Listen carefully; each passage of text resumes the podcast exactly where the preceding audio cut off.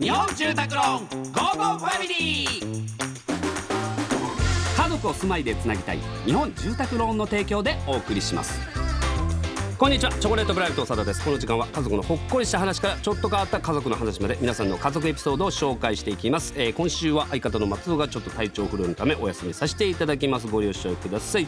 さあそれでは早速紹介いきましょう。ラジオネームホットドッグさんからいただきました、えーうちの家族はウインナーの好みがバラバラです、えー主人はシャウエッセン。長男はアルトバイエルン、えー次男はポークビッツ、えーお二人の好きなウインナーなんですがぐわーこれな。ウインナーはあるよな。うんまあ結構シャウが多いかなっていうこともありますけどでもアルトもね好きですしビッツはいかないですけどでもたまに無性に食いたくなるんですよね。やっぱビッツってやっぱビッツ以外あの味ないんですよやっぱり。あの一時期はあのあれに貼ってあのジョンソンビルっていうあのでっかいやつ。フランクフルトみたいなやつがこれ映画館のホットドッグとかで結構使われてるやつなんです。なんかホットドッグ用のソーセージみたいな。あれはねもう特別な日に昔買ってホットドッグ作っててあの上京した時にホットドッグ屋でアルバイトしてまして。そうホットドッグねかなりちょっとうるさいんですよ。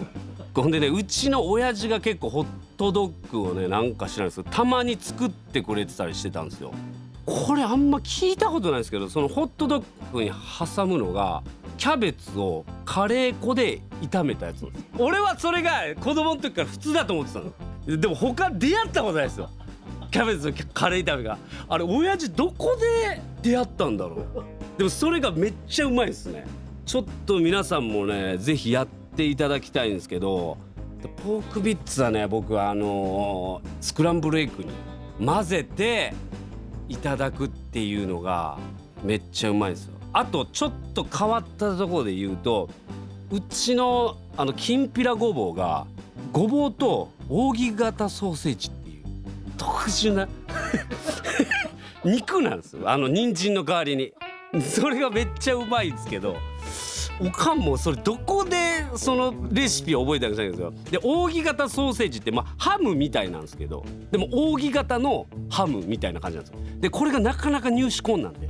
お肉屋さんでその扇形ソーセージっていうのが発売されてる日だけそのきんぴらごぼうから出るっていうレアなやつだったんですけど皆さんもぜひねちょっとオリジナルの、えーソーセージ料理作ってみてください。というわけでこのように皆様からの家族エピソードお待ちしております。メッセージは番組ホームページからお待ちしております。採用された方には Amazon ギフトカード5000円分をプレゼントいたします。それではお別れです。家族で良い週末をお過ごしください。ここまでのお相手はチョコレートプラネットの長田でした。